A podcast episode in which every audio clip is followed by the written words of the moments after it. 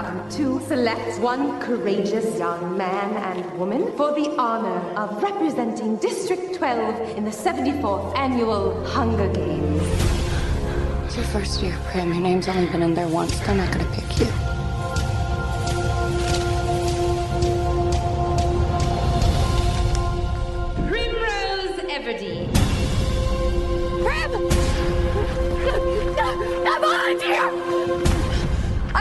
As tribute. Our tributes, Peter Malark and Katniss Everdeen. They just want a good show. That's all they want. There's 24 of us, Gail. Only one comes out.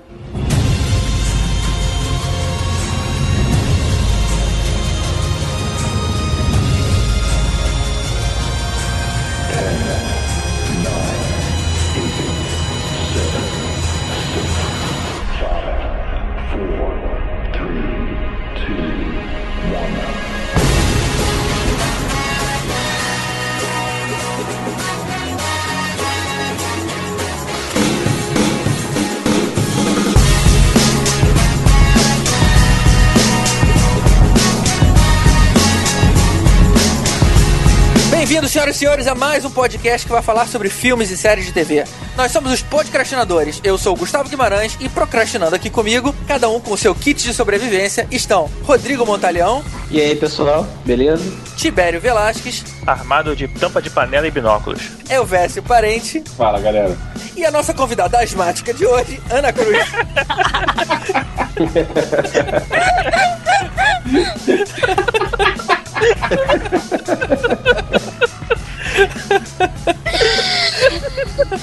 Você tá bem, Ana? É só me fazer parar de rir, cara. Pô. Hoje vamos falar de filmes sobre jogos de sobrevivência. Vamos falar de jogos vorazes, aproveitando que o segundo filme estreou nos cinemas, e vamos comparar com outros da mesma linha temática, como Battle Royale, é, Running Man, o Sobrevivente, Jogos Mortais e por aí vai. Lembrando que os spoilers estão liberados, então ouça por sua conta e risco.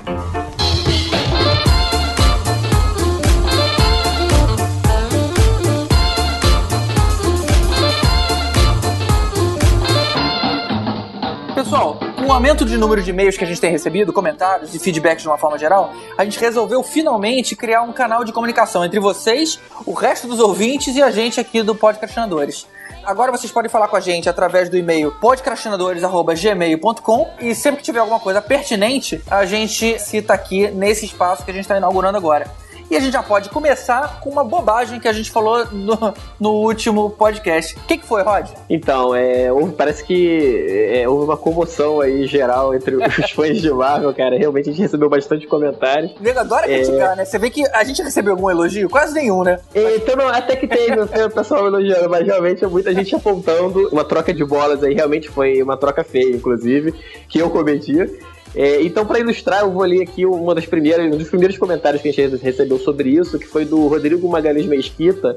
Bom, ele começa aqui, é, aí, você falou que ninguém elogia, ele começa dando parabéns pelo podcast, falou que ficou muito bom, riu bastante, blá blá blá. E aí é, ele cita então realmente o, o que várias outras pessoas citaram também, né? Eu, quando citei sobre a Guerra Civil, a Civil War, eu troquei, eu inverti a ordem dos líderes da Guerra Civil, dos dois grupos que se formaram.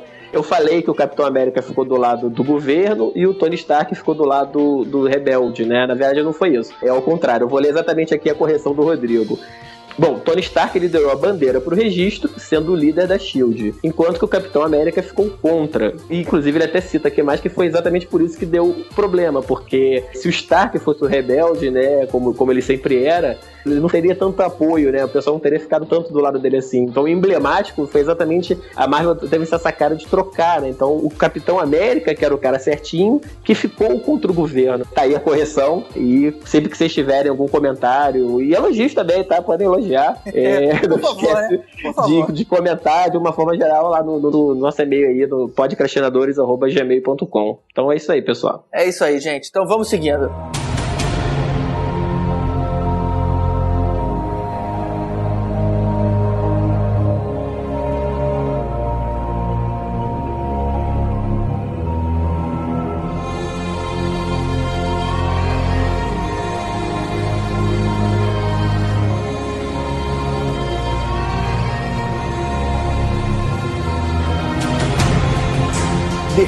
Games, Jogos Vorazes no Brasil e Jogos da Fome em Portugal. Sabe que eu acho que pela primeira vez eu gostei mais do título galego? Acho que, sei lá, representa melhor o propósito da história, né? Falando nisso, Tibério, faz aí pra gente um resumo do que se trata o filme pra gente começar? Jogos Vorazes se passa em Panem, que é um futuro distópico dos Estados Unidos. E se você quer saber mais sobre futuros distópicos e outros filmes, você pode ouvir outro podcast nosso que foi sobre Elysium, que a gente fala bastante disso. E a capital faz com que os outros 12 distritos cedam pessoas para uns jogos mortais e vorazes. E Decide qual filme, cara. para mostrar a supremacia da capital e que não ninguém mais se revolta, lembrando a revolta de 74 anos atrás, a partir do filme dos Jogos Vorazes, em que o Distrito 13 começou uma revolta e tudo mais, e aí eles ficaram putinho da vida e mataram todo mundo, e agora sim, vocês têm que lembrar disso para sempre. Será que a gente algum dia vai saber o que, que aconteceu há 74 anos atrás? Ou isso só tá abordado em livro? Tá no terceiro livro, na verdade. Provavelmente o, o terceiro filme, que tá dividido em duas partes, né? Vai ter que abordar um pedaço disso, até pra dar uma explicaçãozinha, assim, sem fazer spoiler, né? Mas pra poder fazer um link com o que vai acontecer, assim, depois do final do segundo filme. Então, assim, vai ter que explicar um pouco, sim, que senão vai ficar ruim, vai ficar bravo. E eram quantos distritos originalmente? 13 mais a capital. Então, provavelmente, 13 terceiro acabou logo no início, de lá pra cá que tiveram os Jogos Vorazes, é isso? Depois que o 13º distrito insurgiu, né, se rebelou contra os desmandos da capital, porque o que acontece? A capital, ela que impôs as regras rígidas de que cada distrito tem que produzir um, um determinado insumo, né? Ah, aqui é o distrito só da agricultura, aqui é só o distrito do minério e afins. É, Ou seja, parece Brasília, né? Aqui é o setor hoteleiro, aqui é o setor Isso. comercial.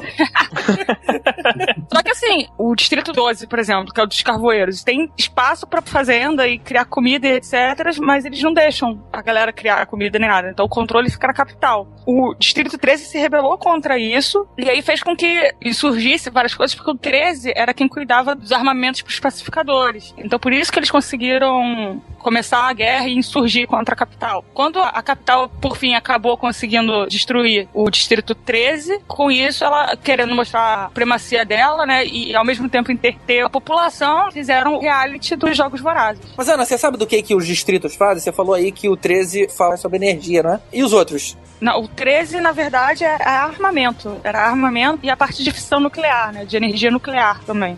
Por isso é que ele conseguiu insurgir. E os outros? Vamos lá. Na ordem. O 1 é artigos de luxo, porque ele- eles também têm o minério de pedraria preciosa, tipo diamante, ametista e afins. O 2 é extração de pedra, pedra bruta, né? Tipo paralelepípedo, sei lá, pra fazer essas coisas. Fazer calçada. É o distrito da calçada.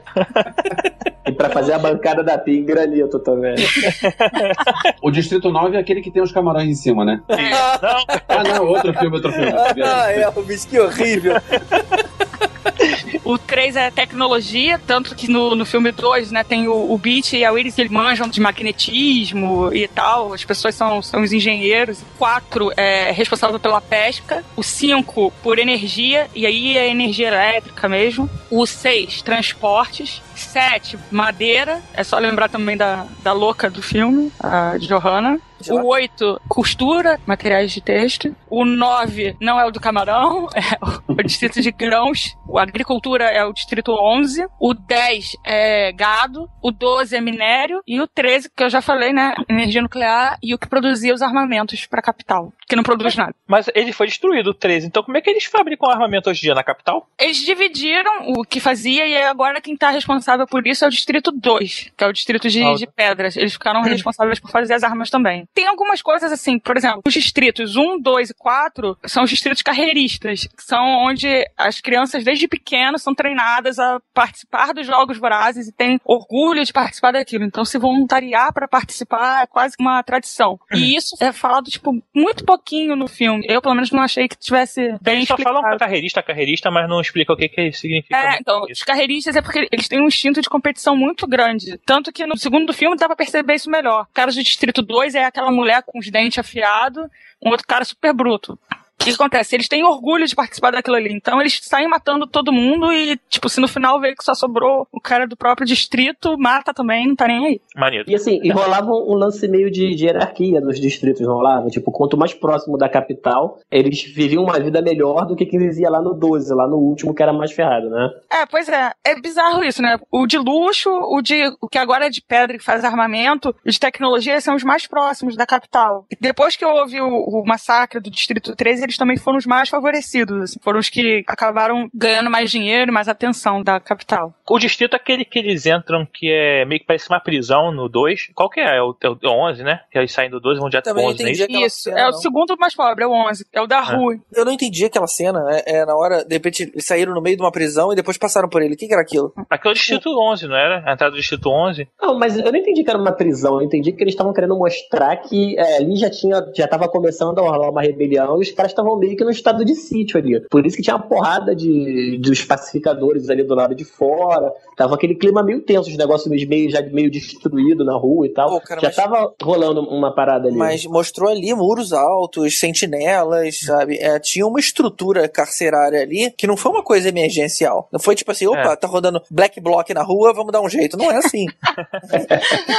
É porque o distrito 12, assim, ele só tem uma gradezinha lá, tanto que toda hora ela pula pra poder caçar lá de fora. O, o Não, 11 é mas bem a mais gradezinha complicado. né? é eletrificada, né? No primeiro filme mostra que a, gradezinha é eletrificada. tá? É, mas não é o distrito, igual o Distrito 11 que você não passa ali nem fudendo, que a parada é outro, outro nível, né? É quase uma prisão mesmo. Isso não é uma prisão. Por que que tem O aquelas cercas? A justificativa oficial da capital é que é pra nenhum animal silvestre ultrapassar e cair lá dentro e acabar prejudicando, matando alguém, etc. Essa é a justificativa oficial, mas digamos que há rumores de que é pra ninguém fugir de um distrito pro outro. Mas aonde a Katniss caça, na hora que atravessa a cerca, ela já não tá no outro distrito. Ela tá numa zona neutra, não é? Já tá no 12, só que tá no 12, digamos que limite, não é o distrito seguinte ainda. Você vê que quando a Katniss e o Peter eles, saem dali pela primeira vez, como é que é a diferença de um pra outro, né? E assim, tudo que acontece, elas ficam bem chocadas com a diferença que é. Eles achavam de repente que os outros viviam melhor ou pior, não sei, entendeu? E aí vê que o buraco é mais embaixo. E a- aquela maneira espalhafatosa daquela personagem se vestir? Eu achei que, sei lá, de repente o pessoal do Distrito 1 se vestisse assim. Mas como o programa se passa no Distrito, no distrito 1, caramba, todo mundo tá errando essa palavra, hein? No- no Você tá falando, você tá falando da Rainha de Copas? é, exatamente, exatamente. Exatamente, cara. Só faltavam uns baralhos ali atrás. cara. Tem as cabeças! É, cara. Desculpa, falou baralhos? Ah, tá. É, a- é, é Elizabeth Banks, né? Isso, isso. É, e aí, ou seja, pelo que eu pude entender, então, é só ela que se veste daquele jeito espalhafatoso, né? Ou não? Cara, É, é meio que o estilo dela, né? Mas tem outros personagens que se vestem de maneira estranha ao longo do filme inteiro, né? É, na verdade, tem, tem vários. Eu, eu não achei, Vários. achei que era ela, não. Pra mim, na capital, todo mundo se vestia daquele jeito, cara. É, Ela exagera, né, cara? Não, mas tem eu vários que mostram com ela ali que estão nessa pegada também. Lembra da barba do Wes Bentley no primeiro filme? Aquela barba É. toda desenhadinha? Então, combina com aquele, com aquele vestido de Rainha de Copas.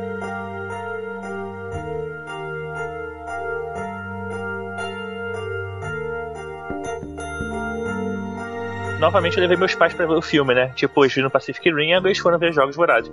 E aí, meu pai ia ver o filme de forma meio realista. E o principal problema dele foi que a Katniss não acabava as flechas dela, cara. Ela Me Eu incomodou falei, isso também, cara, me Eu incomodou. falei, não, pai. Ele, ela foi lá e arrancou as flechas dos macacos depois. Ele não arrancou, não. Eu falei, arrancou, só que eles não vão filmar porque é chato pra caramba mostrar isso.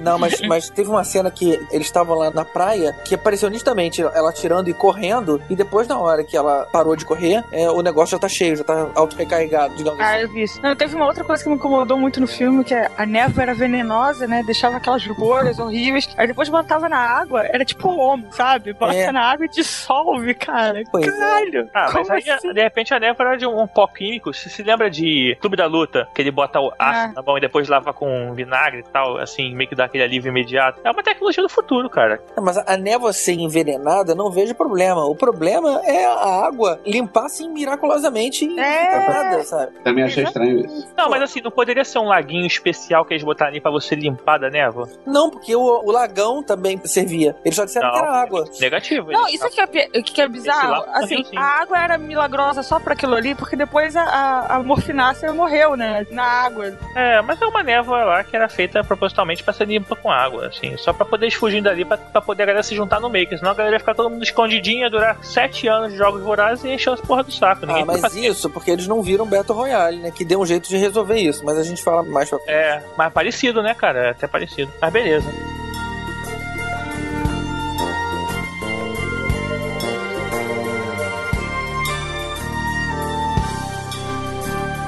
Então, o que que vocês acharam aí do efeito televisivo de entretenimento aí dos Jogos Vorazes? Você assistiria uma parada dessa, assim? Será que... Eu acho que se tivesse um programa de televisão com coisa assim, eu acho que ia dar uma audiência absurda. É porque é politicamente incorreto, mas se tivesse alguma coisa com violência e morte, ia ter muita gente que ia querer ver. É, o que é difícil de acontecer é tudo ser constantemente filmado, né? Você tem, as câmeras estão em cima, mas os caras estão sob as árvores. Ah, então as câmeras estão em algumas árvores, mas eles estão numa área muito grande, não tem câmera em todas as árvores. E ainda que tenha, elas não andam em 360 graus. Ou seja, é difícil acompanhar no detalhe como eles passam o tempo inteiro. Imaginei tipo um Truman Show, sabe? Você tinha lá áreas pré-determinadas, mas é, as pessoas faziam o Jim Carrey andar por umas áreas específicas. Como lá é tudo aberto, você pode ir pra qualquer lugar. No filme 1, a garotinha sobe na árvore, cada um vai pra um canto diferente. É difícil traquear todo mundo, sabe? Você tá pensando com a câmera do, do nosso tempo, cara. Aquele filme é passado no futuro. Tinha naves, naves não espacial, mas tinha naves voando. Podia muito bem ter um tipo de drone que a gente tem hoje que ficasse vários dronezinhos espalhados pelo cenário que ficasse filmando a galera em qualquer lugar, pô. É, não, É. não porque a gente teria visto, né? E ela meteria uma flechada no- nos drones, pelo menos pra não ficar identificando onde é que ela tava. Ana, o o livro dá a entender em quanto tempo no futuro é, se passa a história? Não sei. Não acho que sei. isso Bom, eu- no início do livro. É, exatamente. Eu acho que essa informação ia estar no início. Se, se você Ah. não, não sabe, não deve ter. Acho que ele não conta, na verdade, quanto tempo no futuro. É um futuro e acabou, cara. É a long, long time ago. Não, a long, long time in the future. in a galaxy far, far away or not.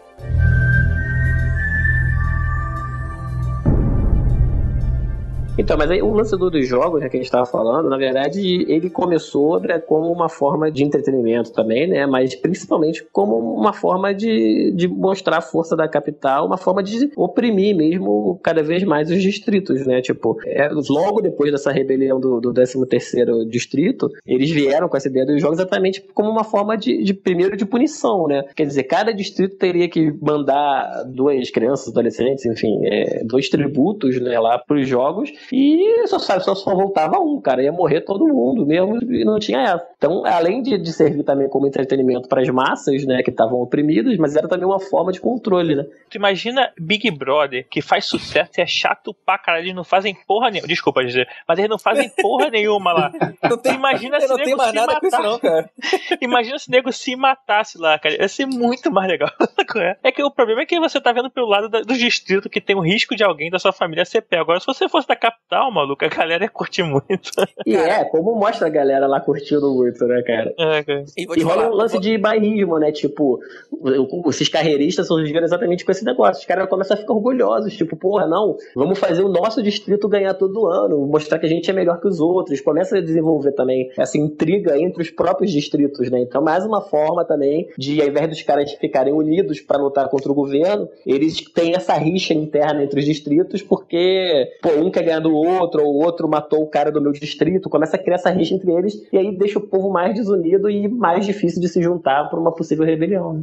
Uma coisa engraçada também é que, tipo, aquela. Como é que é o nome dela? A Rainha de Copa lá, né? Ela é engraçada dela. A F. É engraçado dela que é tipo assim, ela tenta levar tudo numa boa, ser uma coisa mais alegre, uma coisa que vai sendo televisionada. E, tipo, a galera com o maior cara tristona que vai morrer e ela toda feliz lá, sorteando a galera, sabe, cara? É, Ela, ela representa bem a futilidade da capital. Agora, eu achei que ela tivesse alguma coisa a ver com o Distrito 12, mas eu acho que a Ana tava falando ali na- logo no início que ela é de outro distrito, né? É, ela é da capital. E aí ela ficou no, se não me engano, no 74 jogo, ela ficou responsável pelo sorteio etc. E aí depois por fazer com que os tributos vencedores fizessem todo o circuito que eles têm que fazer pelos outros distritos. Então ela é responsável pela imagem Então ela, ela, ela é da organização, então. É isso, ela é da organização, mas ela cumpre um papel menor, né? O papel dela é só de, tipo, fazer o pessoal cumprir a agenda deles, estarem bonitinhos, escrever o, o discurso fútil, e é isso aí. Essa parte do tour deles eu achei muito legal, cara. Assim, eu achei bem legal a ideia deles conhecendo o resto do mundo e tudo mais.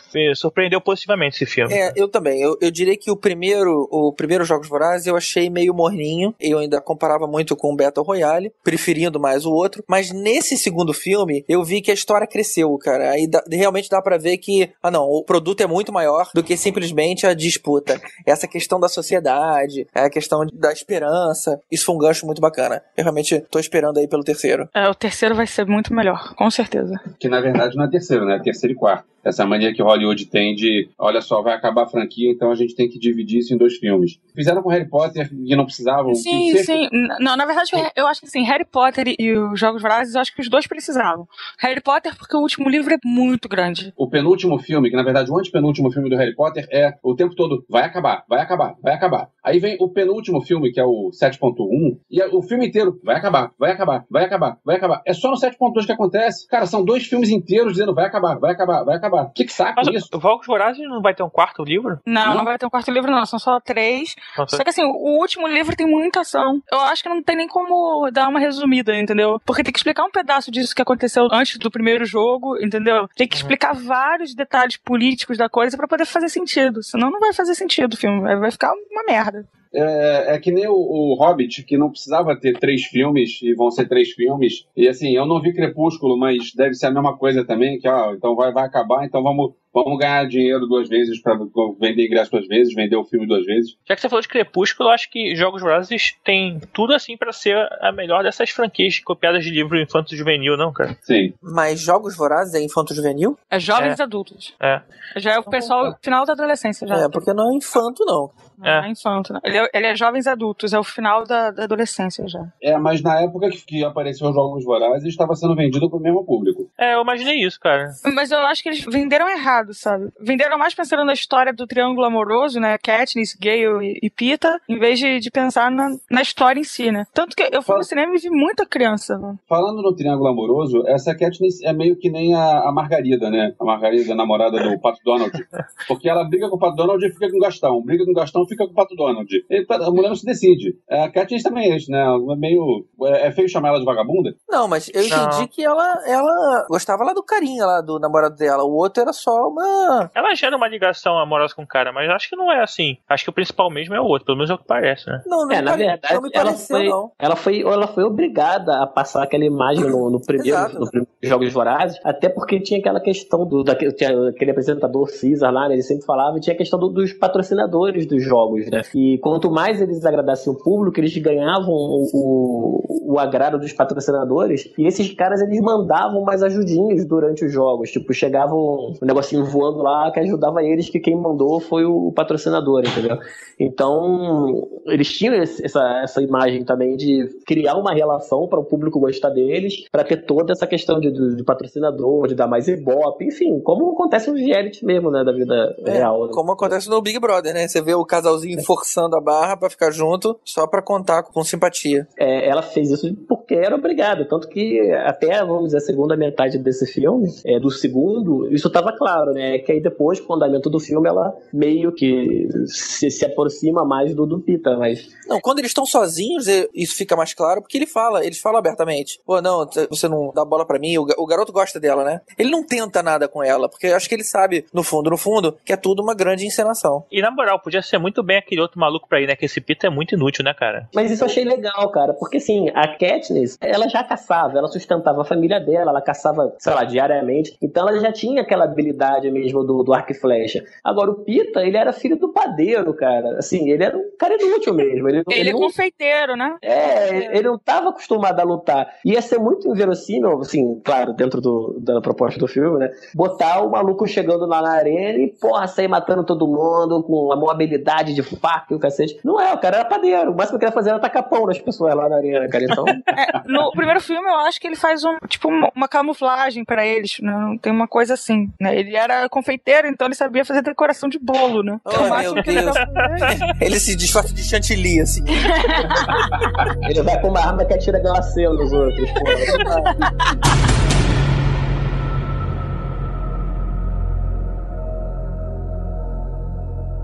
legal botar o cara mesmo como sendo inútil, né? E assim, ele se provou um inútil mais uma vez, né?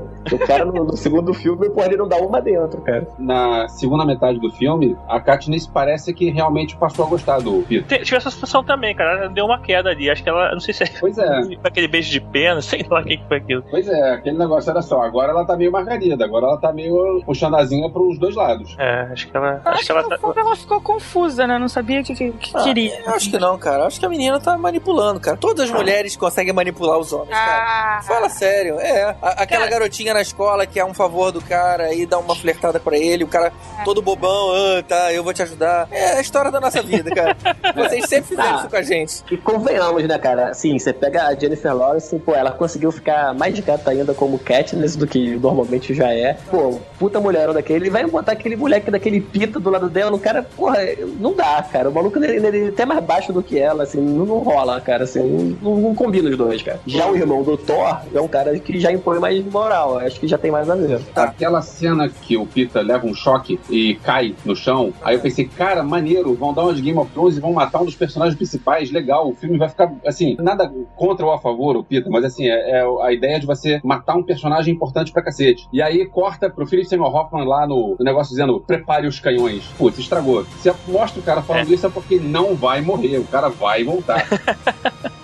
que saco. É, não- Aliás, assim, é- nenhum é- deles tinha o perigo, né, de morrer. Quando morria, o cara só tava peão. Agora, cortar essa cena realmente foi, tipo, vou tentar dar um drama um pouco maior do que é. Então, aliás, você falando dessa cena do cara morrer com choque, eu lembrei daquela, toda aquela, aquela cena do raio, né, da, da árvore. E uma parada que pra mim foi mal explicada no filme é que é o seguinte, é, já que a gente tava no spoiler mesmo liberado, tava todo mundo, quer dizer, todo mundo não, mas a, a patotinha que se junta ali com o Katniss e, e com o Peter, eles estavam no esquema já do cara de levar a Katniss dali embora. E tava todo mundo nesse esqueminha. O, o cara lá que sabia mexer com, com informática, lá, com tecnologia, enfim, aquela galerinha que se aproximou dela, tava todo mundo no esquema. A menina maluquinha, Joanne lá e tal. Ou seja, todo, Só- mundo, todo mundo da rebelião, né? todo mundo da rebelião. Só que, assim, é, eles não podiam contar pra Katniss, porque senão ela, ela ia fazer alguma besteira. Então, alguém bolou um plano mirabolante que ela iria reagir como, exatamente como ela reagiu. Não, não, não. não, não, não, não, não. Você entendeu errado, cara. É, eu entendi isso. Por que, ela tirou aquela Não. plancha pro céu? É o seguinte, ela viu que aquele maluco lá da tecnologia tá fazendo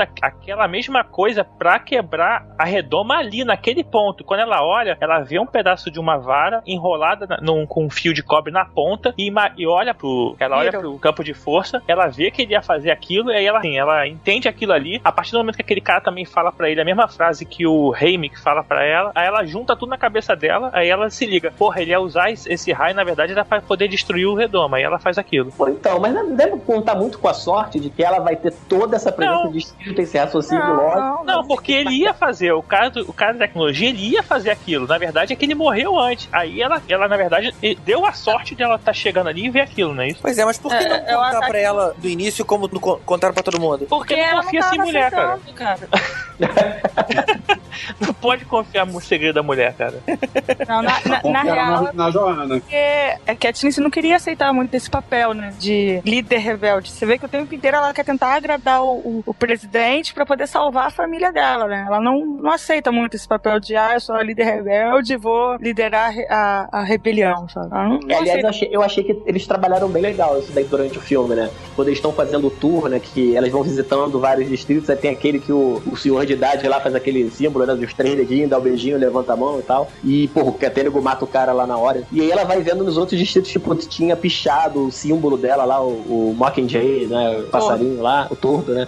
E, pô, ela vai vendo que o bagulho, assim, a coisa tá, tá espalhando, tá se desenvolvendo e ela é realmente, é, a vitória dela no primeiro Jogos Vorazes, contrariando os 73 jogos que tiveram antes, de só sobrar um, simplesmente é, sobrou dois, ela e o Pita, né? Então, aquilo foi encarado como uma forma de, de desafio ao governo, né? Aí- E, o povo começou a, a passar a ter uma esperança a partir dali, né? E falou, pô, se esses dois moleques do Distrito 12 pode fazer isso, quer dizer, a gente também pode. Então começou dali o, o embrião do, do que vai ser a revolução. Só que eles não tinham essa ideia, né? E então ela- eles trabalham bem isso, né, ao longo do Na, filme. na verdade, eu acho que até tinha, só tava, tipo, controlado. E ela não, mostra... tipo, ela, não tinha essa ela- ideia de que a, é a vitória dela gerou Ah, aquele burburinho todo, né? Na verdade, ela começou até depois, porque ela mostra a força dela naquela cena da, das chibatadas. Que ela se coloca ali e fala: Não, é, você não vai fazer nada disso. Qual é o nome do cara que treina ela? Hamlet. E o cara fala: Pô, não, você não sabe quem ela é, é melhor não matar ela, porque você- senão você vai sofrer as consequências. Aí ela, eles entendem o poder que eles têm em cima da, da sociedade ali opressora. Só continuando esse assunto dos tributos e vencedores, ali tu. diz- Eu não entendi. Aquela, aquela senhora lá, ela se entrega pra poder evitar que a garota vá, né? Isso não, aqueles jogos. Isso. E o, e o é assim, te- teve, tinha mais algum vencedor lá na- no Distrito 12? Tinha mais alguém além deles? Ou, ou nunca teve tal? Só eles Não, que ganharam mesmo. Não, teve. O que, que acontece? Não se sabe o resultado de todos os, os- os jogos vorazes. Se sabe só o resultado de alguns. No Distrito 12 parece que teve um vencedor antes do Hammett, mas já morreu. E o, o Hammett ah, se tornou alcoólatra porque a família toda dele morreu e ele não quer lidar com as lembranças dos jogos. Porque o Hammett ele foi vencedor num jogo quaternário também. E todos os jogos quaternários, né? O 25, 50 e agora o 75, que foi o do filme passado, eles são jogos especiais. O 50 eu sei que eram que entregar o dobro dos tributos, então foram dois meninos e duas meninas de cada distrito, e esse foi o que o Hammett ganhou. E ele ficou, tipo, traumatizado com matar todo mundo, assim. Mas foi nego da família dele também pro jogo, é isso? Além dele? E, não, não, não, a família dele também morreu depois, logo em seguida, assim, depois do jogo. Ah, E aí ele, por isso que ele mora sozinho lá naquela casa. Mas teve mais vencedores, só não tá, só não sobreviveu, já tava morto. E aí sobrou o Hammett que virou o único treinador dos dois, né? É, no, no- nesse segundo filme, né, no, no- que era o, o 75 jogo, né, que era esses jogos quaternários aí, é, Uhum. eles pegaram todo mundo que tinha sobrevivido dos outros, né, então quem Isso, tava essa- tava lá, por isso que a velhinha tava lá no meio. Em algum momento ela ganhou algum jogo e ficou lá. Mas ela não era Não, do 12. Não, ela era vaga. Mas ela ganhou em algum momento da vida dela e ela tava viva ainda, o nego não quis saber se era velho ou não, tava lá na roda também. Não, na Não, verdade foi, sor- foi sorteada uma garota e ela se voluntariou pra que a Mas garota ela- então, mas ela tava lá porque ela era elegível a participar do sorteio. Ah, né? sim. Tinha o, o e o, e o Pita do, do lado do 12 lá, do lado dos homens. Então ela era elegível, ela já tinha ganho alguma vez. Aí, como você tem essa questão de se voluntariar, inclusive a Katniss, na verdade, ela é voluntária, né? No primeiro filme, quem é sorteada é a irmã dela, a Prim, e ela, ela pede pra ir no lugar, né? E aí a velhinha fez a mesma coisa lá e entrou no lugar da outra menina, né? A Max, que é a velhinha, ela se voluntariou no lugar da, da Anne, que é o, o amor da vida do Finnick, que é o outro tributo do, do Distrito 4. Aí chega a parecer isso alguma coisa, não parece? No filme. É, é, uma hora a Joanna fala com a Katniss sobre isso, mas fica bem no ar. Tipo, ah, aquela é a, é, é a menina aqui, a Joanna é a menina aqui. Tipo, corta, porque a menina Aham. enlouqueceu. Então, Agora, uma coisa que eu achei ruim no filme também, assim, tem morte pra caramba. Agora não pode ter uma nudez gratuita da mulher no elevador? Custa, cara. É verdade. É verdade. Falha, falha feia. Pô, é absurdo. Não, fora das várias chances de água ali, de tomar um banhozinho no meio dos jogos, pra dar aquela limpadinha e tal. É porque, porque senão não, vai- não fica no PG-13, né? Que é o É, cara. por isso que não tem nem sangue, né? O nego morre, mas só pra falar que não teve, a única pocinha de sangue que teve foi a daquele senhor lá que tomou o tiro e o nego arrastou o corpo e ficou uma pocinha vermelha. Mas fora isso, cara, o nego morre e não aparece nem sangue. No, no... Pô, o Aquaman toma uma flechada no peito, cara. E não aparece sangue ali. Caraca, Aquaman, cara, eu pensei a mesma coisa, cara. Se esse maluco não mandar o currículo dele pra Warner, pro, pra descer, pra, pra tentar fazer alguma coisa, cara, ele tá dando mole, cara. Não, na verdade ele foi o Aquaman em Smallville. Ah, ele era o Aquaman? Era. Agora, a grande coisa boa desse, da carreira desse cara é que ele vai ser uma das tartarugas ninja ano que vem. Cara, esse cara precisa repensar urgentemente as decisões da vida dele, cara. Ele precisa arrumar um outro agente. Se você repensar bem, assim, a, a carreira, o, Sylvester Stallone fez Death Race 2000, cara. Ele, ele deveria ter repensado a carreira dele no início. Pô, ele fez garanhão italiano, Exatamente, cara. cara. Fez filme pornô, cara. Fala sério. Mas olha só, logo depois do Death Race 2000, ele ganhou. Ele ganhou, não. É, ele ganhou o Oscar de melhor filme. Não, Ele foi- rock. É. Pelo Rock. É, Eu Ele não- foi indicado é. pra diretor e ganhou o Oscar de melhor filme. Melhor filme, não melhor ator. Não, melhor filme. Ué, e daí? O cara ganhou o Oscar. O Ben Affleck tem dois Oscars no bolso. Ele não é, não é bom ator, nem um Oscar é de ator, mas ele tem dois, Oscars- dois Oscars na parede. Mas, ironicamente, ele é conhecido por ser um ator, mais do que por ser um diretor. É, mas e daí? O cara conseguiu, tá lá, dois Oscars na parede. Um de, um de roteirista, outro de, de produtor. É verdade, ele aprendeu depois que ele não deveria atuar. Ainda não, ele vai aprender isso. Vamos voltar. É, eu, fico, eu fico pensando assim, no- na hora do jogo, que ficam falando, ah, porque você precisa pensar em quem, quem serão os seus aliados. E, cara, na boa, se vai todo mundo morrer, só, só, só sobra um, pra que, que serve você ter um aliado. Né? Pra, pra ficar mais difícil você matar o cara que tá- que é do seu time, porque afinal, se é, você ba- pega dois times, um time, time que ganhar vai matar todo o time. Quando acabar, vai ter que matar todo mundo dentro do time. Pra que, que time é esse? Isso não é um time, isso não é um jogo de time, isso é um jogo individual. Sim, cara, mas fica muito mais fácil você juntar com mais quatro pessoas, matar geral e depois cada um por si do que você vai começar cada um por si, cara. Ah, e assim, e nesse Não. segundo filme, como já tinha o esquema da rebelião no sapatinho ali, ficou mais descarado isso. Mas no 1, é meio que cada um por si, cara. É- Ela só cuida daquela garotinha porque ela ficou com pena da garotinha e cuidou, mas o resto, cara, foi meio Mas- cada um por si. Não teve muito Não, isso de. de- no- Não, não. Os No vilões. primeiro filme tinha, tinha um vilãozinho lá que tinha É. o time dele. Eles se Ah, trabalhava pra ele. Inclusive, Peraí, o, P- é, o assim? Peta tava no outro time até. O morri- morreria rápido, com certeza. Aham. É porque ele é meio inútil, né? O O Everest? Não! Tecladista, né? Mas vem cá, a gente tá falando de, de coisas que vocês não gostaram muito e tal. É, assim, voltando ao plano mirabolante de pegar a Katniss lá no meio e salvar ela do meio dos jogos, tipo, o cara que era o responsável por esse plano mirabolante era o mesmo cara que ficava soltando os perigos da arena, né? Assim, o cara não jogou muito com a sorte, jogando aquela névoa de, de ácido, depois jogando uma porra de uma onda.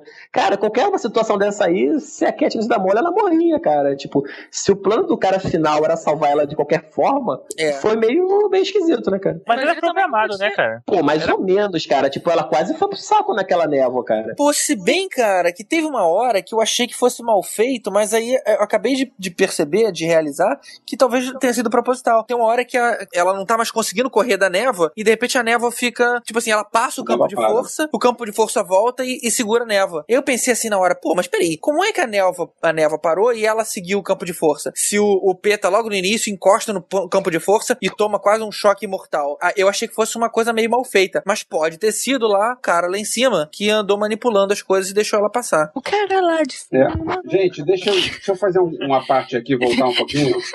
É, não, cara, galera. Xuxa não, cara. Foi mal, gente. Então, Tem mais voltando ao detalhe que ele tinha falado lá da, da névoa que para no meio, tem, tem um outro pedaço do filme que parece mal feito se você não, não pensar na, que o cara é o cabeça da conspiração. Que é a hora que ele gira a, a cornucópia pra poder dar, dar uma confusão neles. Na hora que tem um, um momento que a Katniss cai, e aí ele até vê pelo GPS lá, maluco dele, que ela caiu. Aí essa hora ele para de girar. É verdade, ele acaba manda não- parar na mesma hora. É verdade. É, ela acaba É não se verdade. afogando por causa disso. É verdade. É, então os caras foram sutis em mandarem dicas de que tava rolando uma parada. Pô, legal, hein, cara. Ponto pro filme, ponto pro filme, verdade, verdade. Cara, eu não sabia que ia ser uma trilogia, é, ou quadrilogia, dependendo de, de como é que isso vai ser feito. É, mas vou te falar que no final do filme, ter parado no ponto que parou, eu fiquei meio revoltado ali na hora. Falei, pô, É, como assim, cara? Mas o livro termina assim também. Até onde, até onde eu sei, o livro termina também meio que no, no nada. Pois É, é. então, mas aí no livro você sabe que terminou daquele jeito porque provavelmente vai ter outro. No filme ficou meio esquisito. Eles podiam ter posto um to be continued, sabe? Assim, tipo um. Ah. Não, cara. Porra, sei lá, cara, porque ficou. foi- É tipo o, o Senhor dos Anéis também, cara. Que nego que não sabia de nada, achava que era um filme novo. Porra, acabou daquele jeito, o nego também ficou meio revoltado, cara. Assim, tipo, porra, e aí, cara? É, é, eu acho que f- faltou alguma satisfação ali. Eu acho que nesse, assim, é- eu gosto de filme realmente quando ele, vai, ele mesmo sendo uma trilogia, ele fecha a história e tudo mais.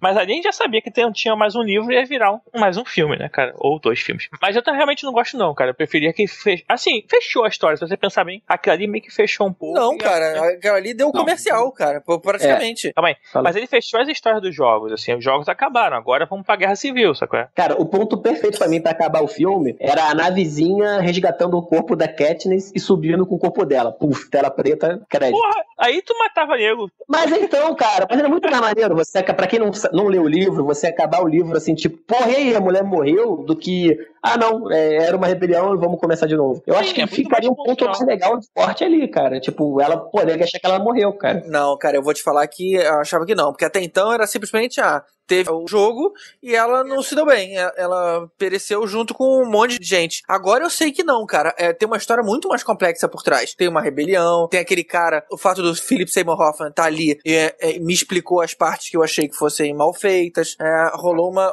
teve, teve um valor ali naquela história. É, eu, acho, achei também. Achei, achei que um ponto foi bom. Não, não- eu, cara, surpreendentemente, o filme, assim, pra mim, ganhou notas altíssimas em relação ao que eu esperava, assim. Eu, eu também me surpreendi. Eu, eu, eu achei meio fraquinho o primeiro, mas esse realmente eu achei muito bom. É, Eu gostei muito também. E eu tô achando que realmente eles, eles evoluíram. A história evolui, né? Então, naturalmente, o filme vai ficar melhor. A gente passou de um filme de, de, é, reality show, de, de guerrinha, pra uma história de revolução de uma sociedade distópica que, que oprime o povo. Então, é uma, é uma história muito mais interessante. Não tem jeito, cara. Eu acho que o filme foi muito bom, mas eu acho que o próximo vai ser melhor. Agora, eu tenho uma pergunta assim pra vocês. Pra onde vocês acham que eles vão pra poder organizar essa rebelião? Pro 12, né? Não, pro Não, Eu, 13. eu sei, eu sei a resposta. É eu pro 13, perguntando. pro 13. Mas o 13 Não. foi, foi destruído, né, cara? Eu Acho que não, Não, mas eles falam. Eles falam que pro 13. eles vão pro 13. Ah, é? Eles falam, É. eles falam. Mas aí o 13 não tá destruído. Então, não só tá disse? destruído, Ah, quem disse que tá destruído? Aham! Não, mas olha só, no filme tem alguma hora que eles falam, deu a entender que foi uma parada nuclear, cara. Se Exatamente. foi nuclear, em 75 bomba anos já passou o efeito? Eu não sei, cara. Não, mas olha só. nova, sei lá, né? Vocês querem um spoiler ou não? Não, Eu mas sei- olha sei só. Assim, se lá era uma região, um distrito que cuidava de nuclear, eles tinham um bunker sinistro, cara. Não era uma parada também assim. Então eles devem ter uma área lá que o nego não tá sabendo, que é a parte subterrânea lá, que eles estão tudo lá dentro, a galera não consegue ver. Ou então, cara, é tudo um caô, sabe? Como se Chernobyl nunca tivesse sido contaminado, mas simplesmente as pessoas têm medo de chegar ali perto. Isso pode ser uma explicação também. Pode ser também. Isso seria legal ser, na verdade, um caô. Ia ser maneiro. É. É. Só para manter o pessoal afastado, né? Em resumo, vejam. Quem não viu, veja, porque vale a pena.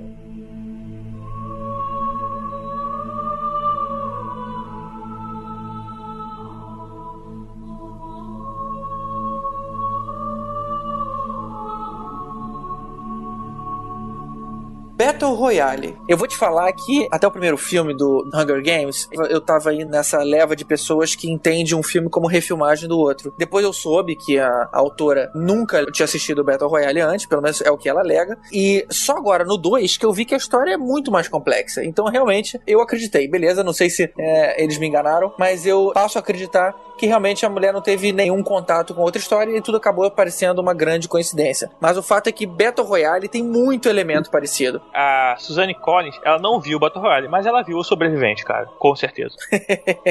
É, eu acho que o sobrevivente tem muito mais a ver com o plot dos Jogos Vorazes do que o Battle Royale em si, cara. Na verdade, eu acho que o plot tem mais a ver com o Battle Royale, mas o visual tem mais a ver com o sobrevivente. É, eu acho que também passa por aí. Porque assim, são garotos, é o pessoal de idade de escola, que é colocado num programa de televisão onde só, onde só pode sair um vivo, e o pessoal é levado à força pro lugar lá onde é, tem que um matar o outro até só sobrar um vivo. Peraí, peraí, eu acho que não é programa de televisão, não, cara. Eu acho que é uma questão militar. Eles acompanham pelas telas, é lógico, mas não é vendido. Eu não lembro que a história era assim, não. Você tem toda uma questão de o, o Japão começa a temer as gerações mais novas, acham que eles estão muito rebeldes e, e fazem uma lição. Pegam as turmas que têm o pior desempenho e jogam nessa ilha, onde eles têm que matar uns aos outros e o último que sobra fica livre. O que eu achei de mais legal nesse filme do que no- nos Jogos Vorazes é que enquanto Jogos Vorazes você tem pessoas que são treinadas para aquela situação, no, no Battle Royale eles pegam uma turma de adolescentes que são amigos uns aos outros. É lógico que você tem aí conflitos pequenos entre é, pessoas da mesma turma, mas é uma turma. São pessoas unidas e amigos, propriamente, que de repente se veem numa situação que eles realmente têm que matar uns aos outros. Tem aquela bonitinha da turma que de repente tenta dar uma seduzida no garotinho para pegar a arma dele e matar ele de volta,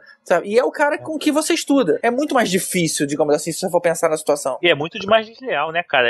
Até sacanei no início do podcast, ganha uma panela, tampa de panela como arma, e o outro ganha um fuzil, né, cara? Tipo, parada. Isso é verdade. É, isso é bacana. Eu, eu achei bacana Se isso. fode aí. É do tipo, é um sorteio. Realmente você tem uma, uma parede de, mochilas iguais e você não sabe o que, que tem lá dentro. É, e o legal é que, até como é já tradição de filmes japoneses, né? Diferentemente que a gente comentou aqui nos Jogos Vorazes, você quase não vê sangue. No Battle Royale é a farra do boi, né, cara? O filme é bem mais violento, mais gráfico, inclusive. Você vê as mortes mesmo, ele estourando cabeça e tal. Agora, o cara do Battle Royale, ele também viu o sobrevivente, porque ele usou a mesma coleira que explodia a cabeça no sobrevivente. Só que no Battle Royale só explodia na cada região da traqueia e das artérias. Mas Ah, coleira com explosivo, teve até naquele filme do Rutger Hauer, né, cara?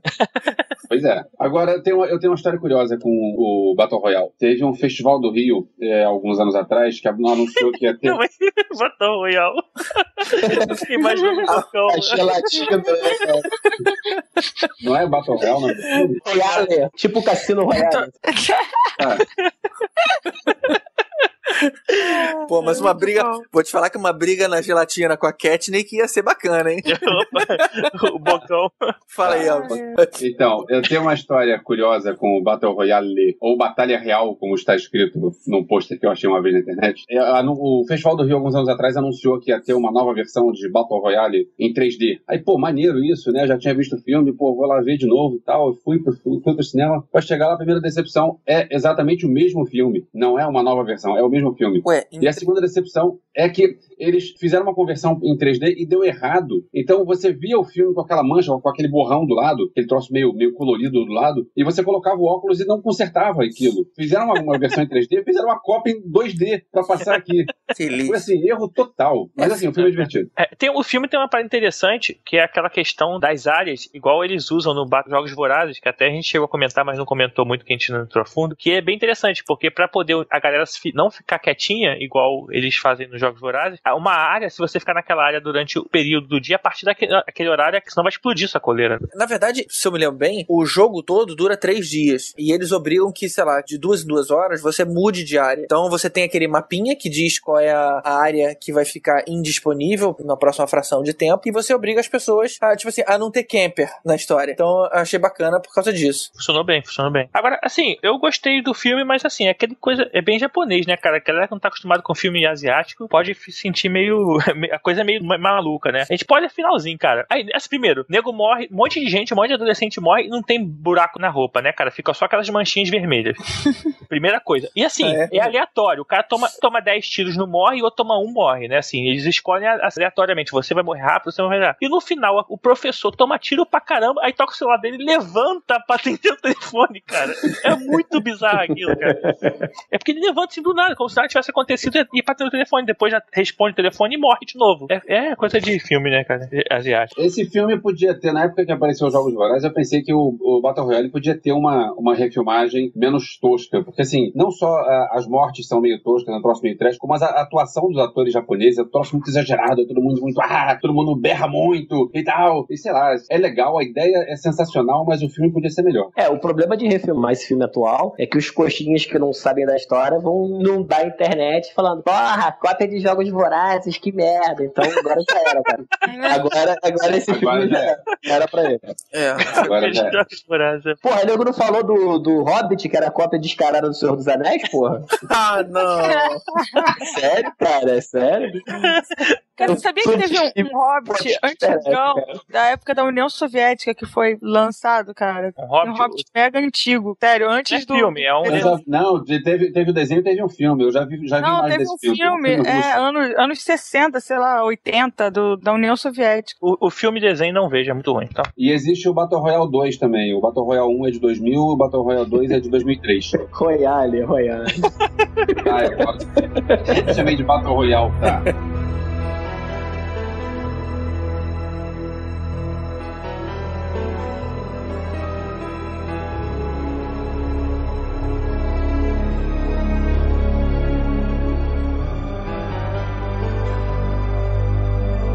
Sobrevivente, cara, é um filme que eu acho que tem muito mais a ver com jogos vorazes do que com o Battle Royale tem a ver com jogos vorazes. Porque tem a esquema da televisão, tem o esquema de programa de auditório, tem a forma de uma sociedade distópica em que o governo controla tudo e tem os rebeldes lá no meio da história. Só que assim, os rebeldes você já conhece desde o início, jogos vorazes você conhece os rebeldes no final. A forma geral, a ambientação, talvez, vamos dizer assim, Sobrevivente é bem datado, porque eles falam de fita cassete, falam de computador com tela verde e tudo mais, mas o modo geral eu acho que tem muito mais a ver com jogos vorazes. Na verdade, eu achei o, o- o sobrevivente mal executado, né? Uma série de imagenzinhas clichês, sabe? Aquela história da resistência tava lá dentro do espaço onde acontecia o jogo o tempo inteiro e todos armados. A qualquer momento eles poderiam sair de lá e invadir o programa do jeito que eles fizeram. Ou seja, não precisava do Schwarzenegger pra isso. Isso eu achei meio caído. Agora, a parte do programa, a parte que fala da futilidade da sociedade, isso eu achei muito legal. Inclusive, não sei se vocês sabem, mas o apresentador do programa era um apresentador de verdade um tempo atrás, eh, nos Estados Unidos. Ele tinha um programa programa, um programa de auditório qualquer, que acabou. E um bom tempo antes, lá, tipo, 8, 10 anos antes, o programa acabou, mas ele era um cara carismático. Então ali na hora, ou seja, ele não era um ator. Ali na hora, você vê que ele tem uma desenvoltura ali de palco, É assim, verdade. bem bacana, bem interessante. E aliás, o personagem dele é bem parecido com o personagem, com o apresentador dos Jogos Vorazes, né? Quer dizer, o contrário, o apresentador dos Jogos Vorazes é bem parecido com ele. É, aliás, assim, a gente tá falando aí de sobrevivente, porque pra gente é uma coisa muito conhecida porque a gente viveu essa época, né? Agora,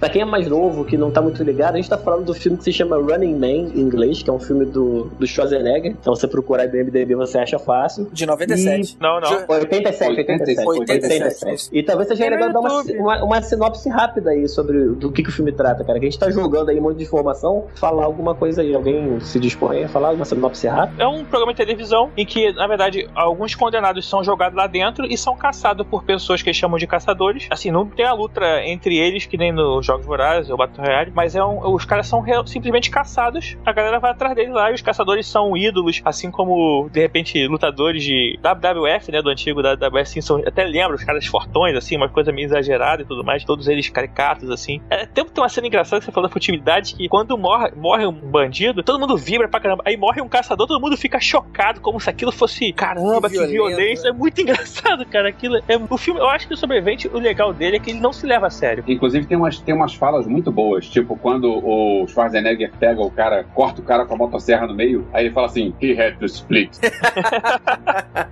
É isso então quando, quando o apresentador vai chamar, ele pega o telefone e diz, me chama em Departamento de Justi- de Justiça, Divisão Entretenimento. Cara, mas esse é muito filme dos anos 80, né? Esses action hero, né, cara? Era isso, cara. Tipo, o cara matar o cara com a motosserra e fazer uma piadinha depois, né, cara? É a cara desses filmes, né? É, tipo, não desgruda daí. É. Agora, essa, essa questão de ser um negócio televisionado, é por isso que eu, eu também acho que esse filme tem mais a ver com, com os Jogos Vorazes, principalmente por essa questão da televisão. E assim, uma outra coisa, eu não sei se vocês sabem, mas esse, esse filme ele é adaptado de um livro, que na verdade o livro era de um tal de Richard Bachman, e depois descobriu-se que na verdade isso era um pseudônimo do, do Stephen King. Inclusive, da época, ele ficou meio puto Sério? porque. É, sério. Ele ficou meio puto na época porque vazou que era ele. Ele queria seguir, um, ter uma carreira paralela como o tal do Richard Bachman. Mas então é um filme baseado num livro, no final das contas, do Stephen King, né? Li também que ele escreveu a história do filme inteiro em 72 horas. Tem uma coisa engraçada no filme, ele tem- esse filme tem muita referência. Tem uma hora que o cara até manda, um cara que tá lá na. O velho líder lá da rebelião, ele fala: É Spock, assuma o comando. Uma parada assim, né, cara? Deixa eu ver se é Star Trek, cara, no filme. Tipo, É. uma parada assim, cara. Tem o I'll Be Back, né? Que ele fala também no- nesse filme, né? Agora, o pior de todos é quando a mulher aparece com a fita e ele pergunta: Onde tava essa fita? É verdade. Ela teve que esconder né, essa fita pra E ela fala: Não me. Não, só vou te responder alguma coisa assim. Cara, é, esse filme é muito legal. É assim, a gente falou que o filme é datado, mas uma coisa que é legal até hoje, até, claro, né, dando devido desconto, é aquele, aquela bola que eles usavam pra se transportar, tipo um trenozinho que eles iam de um lado pro outro dentro daquela bola. Eu achava, eu achava legal aquilo, cara. Eu achei, aquilo é legal até hoje, cara. O filme é legal, mas eu achei que ficou datado. Esse aí eu acho, é- eu acho que é um que podia ter uma refilmagem. De refilmar Robocop, em vez de refilmar o Vingador do Futuro, podiam refilmar esse aí. Boa, boa, boa. Eu É, eu concordo. concordo, cairia, cairia bem. Quem sabe, né? De repente o pessoal ouve Hollywood, ouve o podcast aí e. E desiste de refilmar Robocop, desiste de refilmar o outro que já foi feito, esquece, apaga Cara, tudo. por que refilmar Robocop, cara? Por quê? Robocop Mas é, o primeiro é tão ruim. bom. O primeiro é tão bom. Robocop é ruim, cara. Não, Onde, onde dá o mudo no convidado aqui, cara? Robocop é ruim, pelo amor de não, Deus. o Robocop é muito bom. O que, que você odeia tanto no Robocop, Ana? Caraca, sei lá, ele, ele, pra mim ele é um filme que não faz sentido e as, as mortes não fazem sentido. E, sei lá, é um robô matando a torta a direita. Não, para. Vou atrás dos meus assassinos. E aí eu sou meio humano, meio robô. Eu tenho sentimentos, mas tenho um coração de metal. Ho, ho, ho. Sei lá, cara. Isso é filme Cromossomo Y. A gente É. gosta. É, eu gosto de filmes de ação e tal, mas esse Robocop não. Robocop é muito ruim. Pô, pensei que você ia citar o, a gracinha que eles faziam no, no- nesse filme, né? Um subtítulozinho, né? Você falou, ah, ele é meio homem, meio máquina. Não sei se o pessoal da, da época lembra a tosquice do cartaz, que era meio homem, meio máquina, um tira total. Era tosco demais aquilo, cara. Eu achei que você ia chegar lá. Você chegou a falar meio homem, máquina, lá vai mandar o tira total. Mas não falou. Ah. Não, o Não, filme não é não. bom no cartaz, mas o filme é bom. Agora, tira é uma palavra muito anos 80. 80, né? Tira, cara. É, Tira da pesada. Pô, é a dublagem daquela fucking sucker total, né, cara? Tipo, os tiras estão vindo, porra. Mas é engraçado porque nunca ninguém falou tira, né? Isso, essa palavra nunca foi usada na realidade. Eu acho que eles inventaram isso nos estúdios da Herbert Richards. Tipo assim, a gente precisa de alguma palavra, vamos inventar essa. Porque Não, e tinha, e tinha outra, tinha uma outra, que era a, a grande frase intimidadora, quando você queria botar moral com alguém e puxar briga, que era o qual é o seu problema, cara? Eles sempre usavam isso, quando o cara queria dar moral com alguém, eles vinham com essa, qual é o seu problema, cara? O cara sente fininho, oh, não, não. Não, mas a- acho que, a, acho que a pior frase de dublada da história foi Seus maníacos!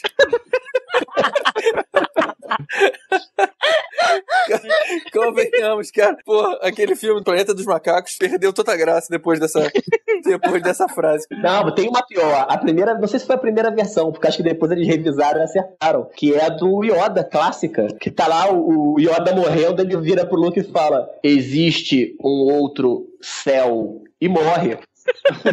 A frase em inglês, ele ia falar que existia um outro Skywalker. Só que ele morre antes. Então ele fala: There is another sky. E morre. Ai, cara. Então, quando existe outro céu, tipo, não ficou totalmente sem sentido. Aí o Luke com aquela cara dele, tipo, porra, o cara deve estar filosofando que ele vai pro outro céu, sei lá, né, cara, porra. Caramba, cara. Uma vez, uma vez eu vi um filme dublado. É, eu não lembro qual filme que era, mas em algum momento você tinha lá o, casalzinho, o cara encontrava a menina, e aí no fim a gente pode esperar a Ana parar de rir também. Cadê a mão- Cadê a bobeira? Cadê a bobeira? É, aí tinha lá o casalzinho, tipo assim, ele se encontrava, o cara gostava dela, aí ela pergunta pro cara, como é que eu falo com você? Na dublagem ele falou assim, eu te dou o meu anel. Eu cara, dou o meu anel? Aí, aí que eu entendi, I give you a ring. Caramba, Ah, não, cara. que merda, cara.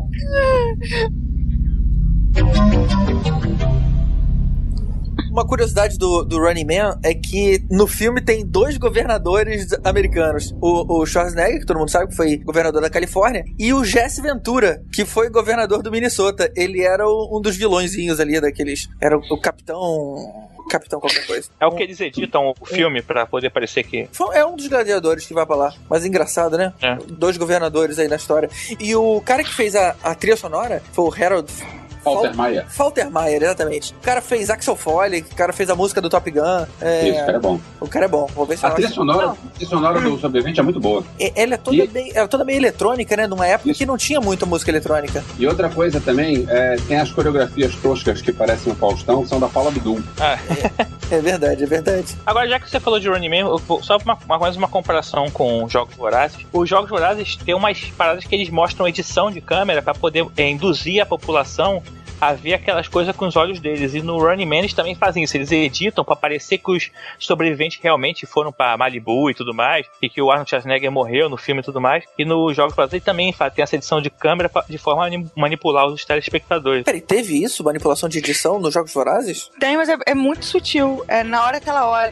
no trem, que ela olha, os maquinistas estão vendo, são imagens de, de televisão, digamos assim, passando focos de onde está rolando alguma rebelião, alguma coisa do tipo. Ah, então Só tem- que essa imagem é sempre editada para ser sempre a mesma, porque aparece muito pouco. Não dá tanto impacto assim de você ver isso. É, eu tinha entendido que era uma censura. Ali eles estavam censurando o que o pessoal via, não editando. Não, então, Ah, eles também censuram o que eles veem, mas também é, é- é editado para passar sempre do mesmo jeito, né? Sempre da mesma forma. É, ela acaba, ela acaba conseguindo ver o torso lá, né? Que já era um símbolo da revolução antes dela, né? Agora, que diabo de, de passarinho é esse, cara? Que- O que diabo é um tordo, cara? É um passarinho pequenininho. Ah, aliás, quando essa parada eu só vi que o maluco, quando ele faz aquele lance dos três dedinhos lá e dá o beijinho e levanta, ele mete um assoviozinho no final. Isso é explicado no Isso. livro ou não? Não, não. No primeiro filme ela faz esse assoviozinho na hora que. É o assoviozinho que a Rui, que é a menina do Distrito 11, que ela cuida e, entre aspas, enterra, pra eles saberem que ela tá bem, né? Quando eles estão distantes, ela dá aquele assoviozinho que o cara repetiu. E os três beijinhos e o dedinho pra cima é o, o símbolo de respeito à- àquele que passou, que morreu, é uma saudação do Distrito 12, que a Katniss faz, pra quando ela morre. E aí acaba virando o símbolo também de respeito dela, que as pessoas estão respeitando, né? Estão junto com ela. Ah, legal. Eu achei que aquele símbolo era mais um, um, tipo um negócio de da revolução mesmo. Tipo, aquele ali o cara tava mostrando que ele era. Assim, tudo acabou sendo a mesma coisa, mas,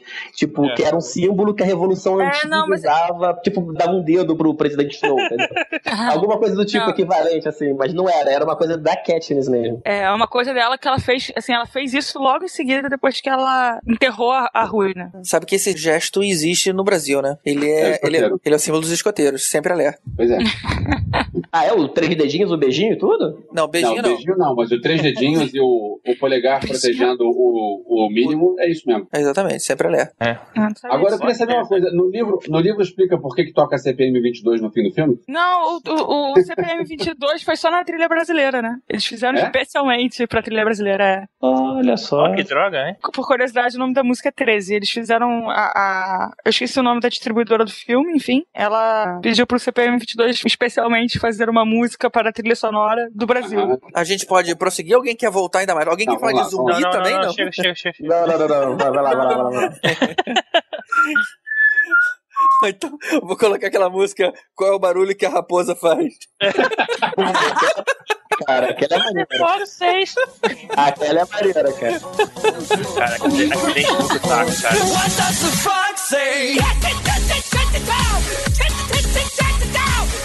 Quando tu ouve pela quinta vez, tu vai ver que é um inferno. Eu, eu ouvi meia música, sabe? Eu parei no um minuto e meio. Cara, mas a batida é boa, cara. E a voz do cara é boa também, cara. É, pois é, cara. Só a letra que é idiota, mas fora isso. Acabou, acabou o refrão do cara fazendo bem,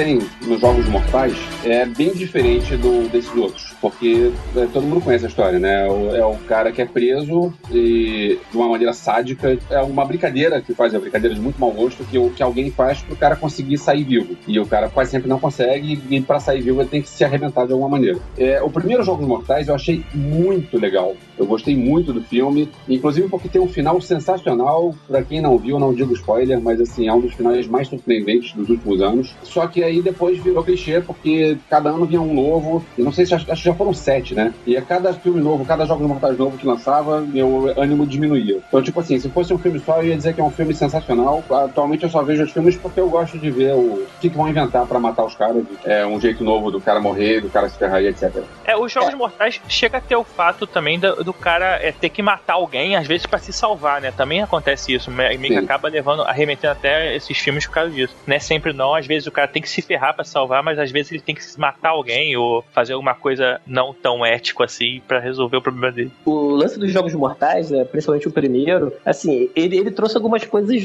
não sei se novas, porque já teve em alguns outros filmes, mas mostrada de uma forma diferente, né? Essa questão das armadilhas mortais, né, que o cara bolava, e que, por convenhamos, eram muito bem boladas, né, cara? Foi um diferencial desse filme. E assim, aquela coisa gráfica, né? Tipo, mostrava muito, né? O que ia acontecer, aquela sequência, tipo, do cara com a máscara, do negócio entrando no olho, enfim, foi um diferencial legal. E outra coisa também é que, principalmente no 1, a gente não sabia muito bem o que estava acontecendo, né? A gente meio que é jogado no filme com meio que com o ponto de vista do protagonista. Tipo, o cara acorda um belo dia lá, naquele cenário ali, um monte de armadilha, fui preso por um maluco, não sei o que tá acontecendo, a gente também não sabia. E à medida que eles foram fazendo os outros filmes e foram tentando dar uma identidade pro vilão, né, o Jigsaw lá, aí, aí começou a cair um pouco, que a gente foi descobrindo um pouco, inventaram uma história de motivação dele, por que, que ele fazia aquilo e tal. E assim, eu achei, particularmente, eu achei bem caído. Então, realmente, sim, eu acho que o primeiro filme vale, mas o resto, talvez se juntar os, sei lá, quantos outros tiveram, os seis, você podia fazer mais um filme aí com algumas ideias boas, mas não, não dá pra levar assim, depois que você descobre quem é, que mostra a cara do cara, a motivação dele. É meio bobo a coisa.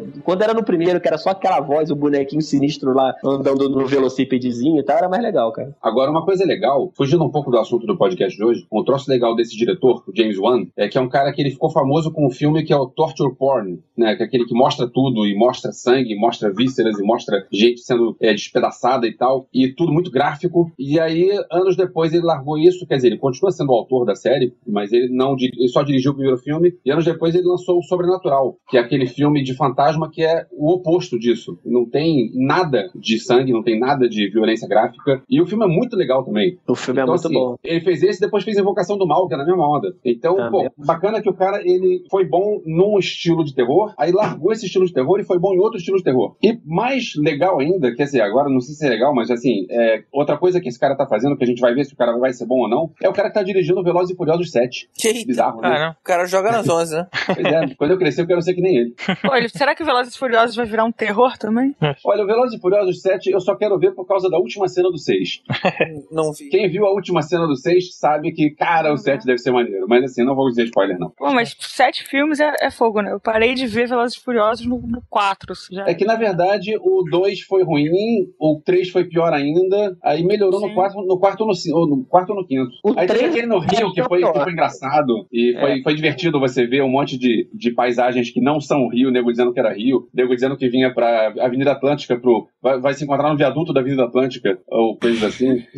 a ponte Rio-Niterói com duas pistas pra cada lado. É engraçado isso. Mas assim, é engraçado se, é- se a gente não levar a sério, claro. Mantendo o tema, assim, tem muito filme que já falou dessa história dos gladiadores e tudo mais. Ben Hur, o próprio gladiador e tal. Mas a gente também tem muita coisa recente. E é uma das coisas, assim, que pra mim tem a ver pra caramba com jogos vorazes é tipo Alien vs Predador, né? É uma situação muito parecida, que na verdade eles são humanos colocados numa situação de sobrevivência em que o predador lá tem um rito de passagem deles que na verdade é matar os humanos ou matar o campeão dos humanos pra se tornar o campeão da raça deles. Isso a gente vê no Alien vs Predador, vendo a próprio Predador 1 no, e principalmente no Predadores. Mas não é pra entretenimento, né? Eu acho que a grande característica dos outros é porque é existe algum tipo de entretenimento nessa história. E esses caras não. É, você não sabe, eles não conseguem rir, mas eles de repente estão se divertindo, pô. Mas não são eles.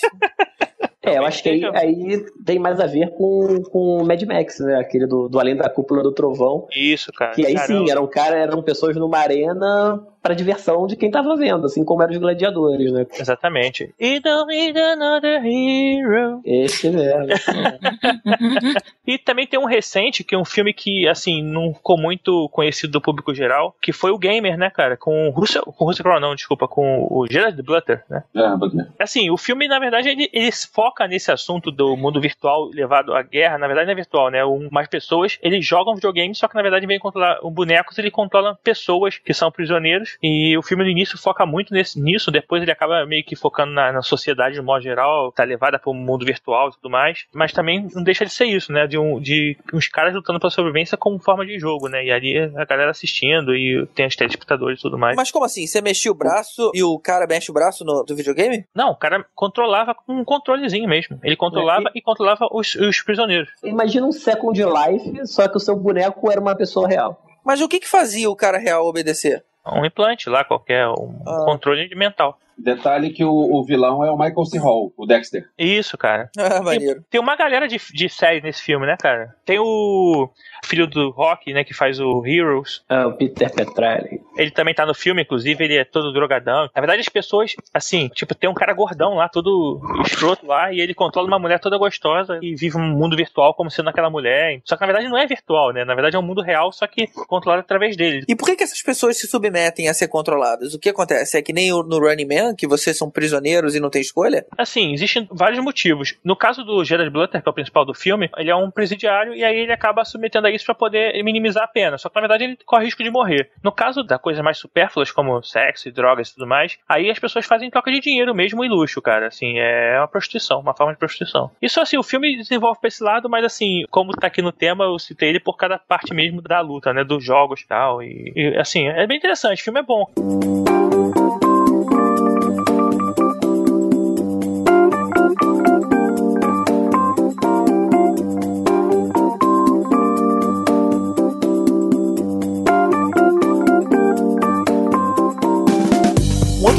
Que segue mais ou menos o tema, é aquele Corrida da Morte. Eu não vi a refilmagem de alguns anos atrás, mas eu vi a versão de 1975 lá com o Stallone, que era na verdade uma versão do Corrida Maluca, né, na Hanna-Barbera. O trailer é Corrida Maluca, ponto.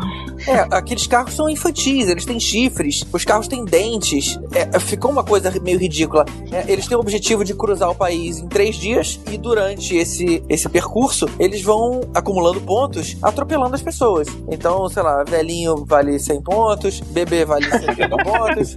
Carmageddon, né? Carmageddon.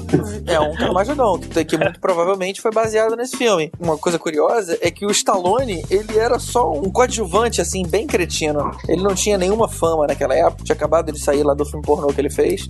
Teve uma participação bem pequena. O astro do filme, na verdade, na versão de 75, era o David Carradine. Agora, quem foi que viu a refilmagem? Ele seguia os mesmos preceitos ou uma versão Não, um pouquinho mais... A refilmagem não é, não é com visual tosco, não. Não é com visual engraçadinho, não. E na verdade teve a refilmagem de 2008, que é com Jason Statham. Aí teve uma continuação em 2010 e uma terceira parte em 2012. Caramba! É, pra dar dinheiro, Mas- eles continuam fazendo. Mas também tinha esse esquema de você passar por cima das pessoas e ganhar ponto? Não, na verdade Não. é uma luta entre os carros, né? Os carros, Entre assim, os carros, se batiam pra sobreviver só um carro. E no final tinha também o caçador dos carros lá, que era tipo um caminhão lá, armado até os dentes, com lança-míssel, cacete A4, que... E aí no final eles planejam uma fuga e tudo mais. É, é- não é ruim não o filme não, cara. Tem muita cena de ação legal. Eu não me lembro muito do primeiro, mas o segundo filme tem umas cenas que são clichês demais. Tipo, os carros todos têm que ter um homem e uma mulher. Então, na hora que aparecem as mulheres que vêm num ônibus que vem de outra, de outra prisão, e aí todas elas vêm em câmera lenta, com os cabelos no- ao vento e tal.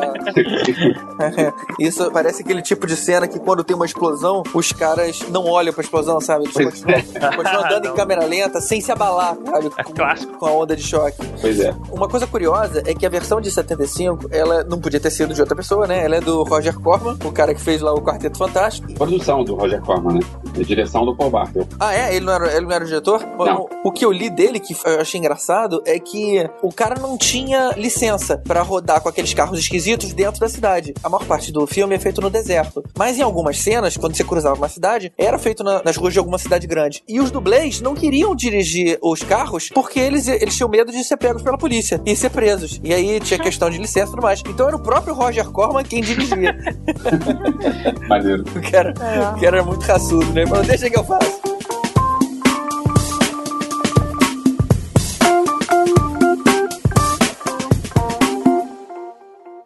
Tem um outro filme que pouca gente viu, foi mal lançado, é um filme de 2009 chamado Vingança entre Assassinos, que tem uma história de que a cada sete anos uma cidade é escolhida para ter um torneio entre os melhores assassinos profissionais e o que sobreviver ganha um prêmio de 10 milhões de dólares. Nada demais, mas é. Esse filme é de divertido. quando? 2009. Ah, recente, né, cara? Recente, só que foi mal vendido aqui, mal, mal lançado. Então, aproveitando, é, a gente tá falando de filmes relacionados com o que a gente já citou, né? Na hora que eu falei de jogos mortais, eu falei, ah, são armadilhas mortais, né? É, na mesma hora eu lembrei, mas eu acabei não citando, mas vou citar agora. Existe um filme que eh, também, ele é ba- basicamente o mote do filme é esse, chamado Cubo. Também tem essa mesma mesmo plot, né? São pessoas que acordam é, jogadas num- numa estrutura, num, numas salas, que tem uma saída em alguns lugares, tem saída na parede, tem saída embaixo, tem saída no teto, e eles estão jogados lá, não sabem o que fazer, eles só sabem que eles têm que sair de lá. E cada sala, não todas, mas algumas salas têm algumas armadilhas mortais também, e a coisa vai desenvolvendo numa pegada parecida com essa dos jogos mortais. Os caras estão lá, não sabem por quê, e eles têm que fugir daquele, daquele cenário todo ali, com armadilhas em cima deles. E existe um, um grupo um, que controla e fica monitorando as pessoas através de monitores, vendo o desenrolar deles, como eles se saem nesse, nesse, dentro desse cubo, né? Então tem tudo a ver ali com o que a gente falou. Mas tem uma explicação de, de quem é que é escolhido, colocado lá e tudo mais? Tem uma explicação mais ou menos,